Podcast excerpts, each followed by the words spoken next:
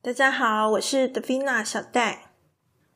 今天想要跟大家谈论的是感性与理性的部分，这也是上礼拜我在 YouTube 发的影片所谈论的一个主题。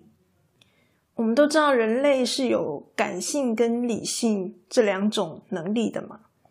那我自己是属于比较天生理性的人，所以我从小就不是很能够理解为什么有些人还蛮情绪化的，没有办法很好的用理性来思考事情。当然，这可能跟天生的基因有一点关系，因为我妈妈也是被别人认为比较理性的人。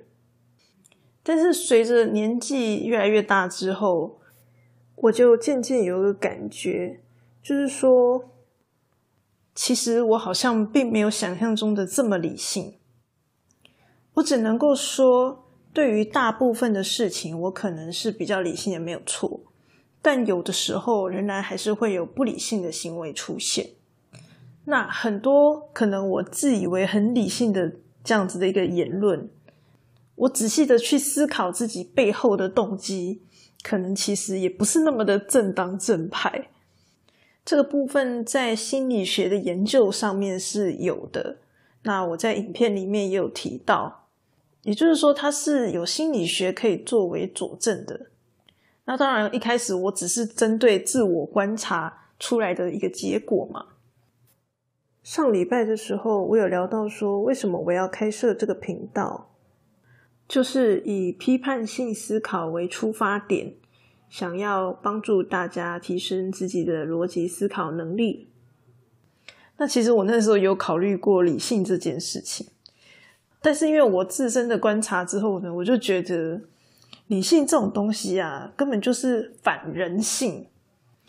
我后来就不太喜欢去叫别人理性，说啊，你要理性思考啊。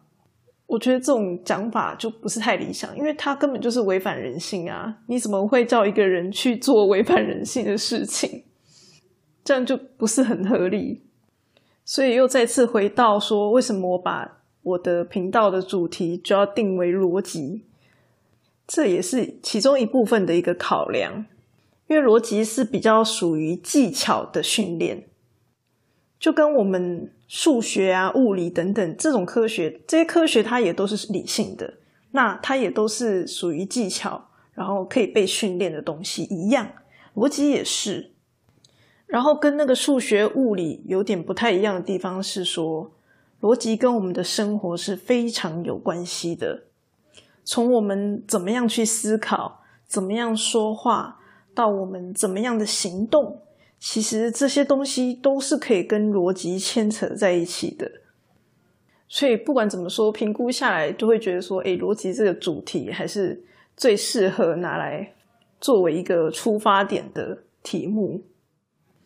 那所以我在影片里面提到的一个论点就是说，当然理性这件事情是包含了很多，我们刚刚提到数学啊、物理都算是理性的范围。但那毕竟离我们生活还是有一点遥远，就不见得每一个人的生活都会运用到这些东西嘛。所以说，如果你要提升你的理性思维的话，最适合的方式其实就是从逻辑思考开始。也就是说，透过逻辑思考的训练，然后呢，来增加你的理性。比如说，像我在买东西的时候，我就会想说：啊，买这个东西到底对我有没有用处？但很多人他们可能不是这样买东西的，他们可能就是看到特价，然后就先买再说，导致就会买了一大堆他用不到的东西，然后堆积在家里。所以基本上我的东西是相较之下可能稍微少一点的。我买东西之前会想说啊，第一我用不用得到？当然有些东西并不是用处的问题，而是比如说它是摆设，它就是让你觉得赏心悦目嘛，那你就会觉得想买。那它提供的就是另外一种价值，所以我就会评估说啊，那它这样子的一个价值值不得，值不值得我去购买？当然也不是说我完全没有冲动购物的机会啦，其实还是会有的。冲动购物的时候，就是我的理性会找出各种的理由，然后告说服我自己说啊，OK，我可以买它，我可以买它，然后最后买的时候就摆在那边没有用。这种时候也不是没有。但是就是其实已经是少很多很多了，可能我一两年才会买一两项这种东西。所以被老公嫌弃我买了什么废物的时候，我就会跟他说：“我已经买很少了，好不？”那我刚刚讲到，就是说，呃，我买东西就会想比较多嘛。那还包括我上一集有提到说，啊，我要当 YouTuber，我也是想了一个月。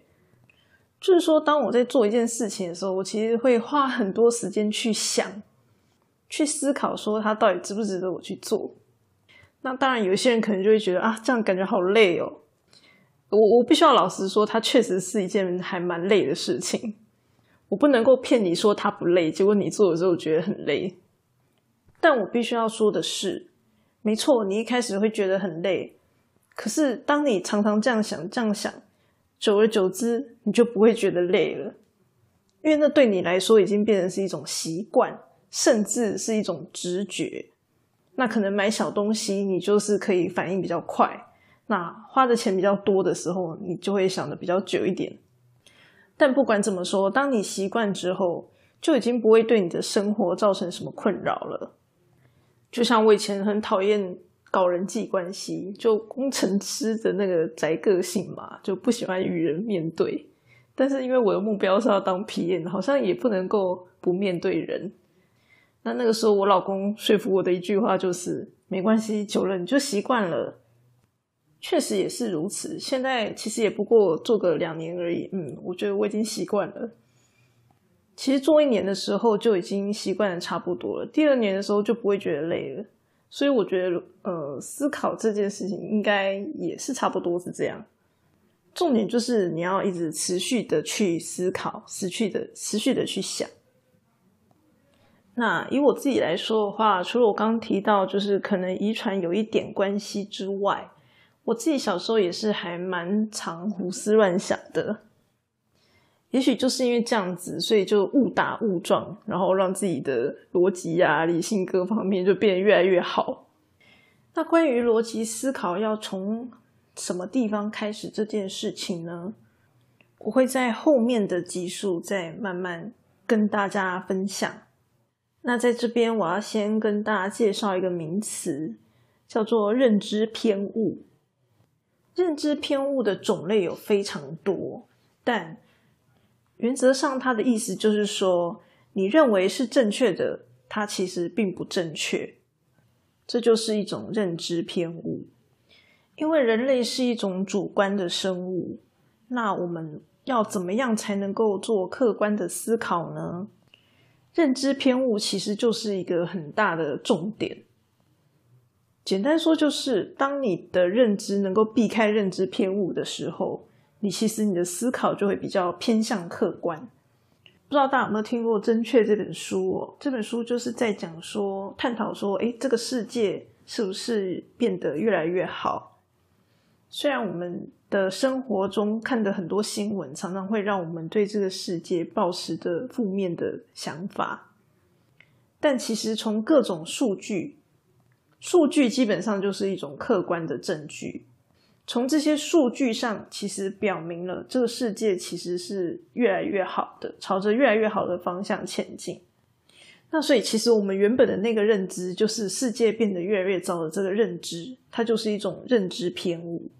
当然，会产生认知偏误也不是我们的问题，而是说，因为我们看到的啊，比如说新闻啊，或者是发生在身边各式各样的事情啊。会让我们有这样子的一个感觉，一个负面的感觉，导致我们产生了一个不是这么正确的认知。所以，逻辑思考其实它也蛮强调看证据说话的，有多少证据说多少话。而且呢，你要知道这些你现在说出来的话，它有可能在后面的时间被推翻。这大概就是逻辑思维所产生的一种态度吧。也是后续会导到批判性思考，其实谈论的跟这个也有很大的关系。那我自己的话，我我是小时候比较容易自我怀疑，当然这样子的一个呃人格特质可能不是太理想，但总而言之呢，以前我就会常常怀疑自己说啊，我真的对吗？我真的够好吗？等等之类的。所以我对于事实都会比较小心的去求证，然后看，比如说更多的资料、更多的证据等等。但老实说，这样子的过程其实是还蛮痛苦的。我希望可以减少大家在学习批判性思考、逻辑思考等等这样子的一个过程中的这个痛苦，因为太痛苦的话，就没有人要学了嘛。所以说，我的分享除了比较知识性的东西之外，我也会比较着重在分享说，比如说你该用什么样的心态，或者用什么样的方法去面对这些事情。然后还有包括我认为什么样的想法是比较健康的。当然，我必须要先说，我现在是非常健康的状态，身心都非常健康的状态。但我过去可能不是这么的健康。所以我就是会分享，说是怎么样的一个想法，可以让我的心态转折，变成比较正面正向的一个方向。比如说，像我们前面谈到的，我觉得理性是一种反人性的思维。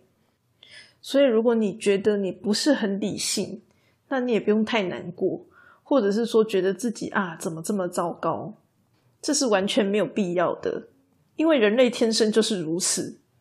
你不能够说，因为你天生，比如说有了鼻子、嘴巴，所以你觉得很难过，你觉得很对不起大家，这实在是很没有道理的一件事情。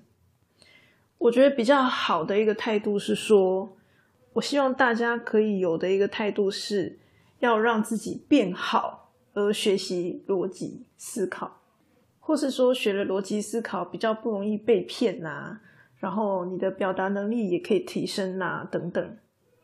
希望是从这样子的一个角度去切入，鼓励大家学习逻辑，而不是说因为情绪化是不好的，因为不理性让我觉得自己很糟糕，不需要用这么负面的理由来打击自己。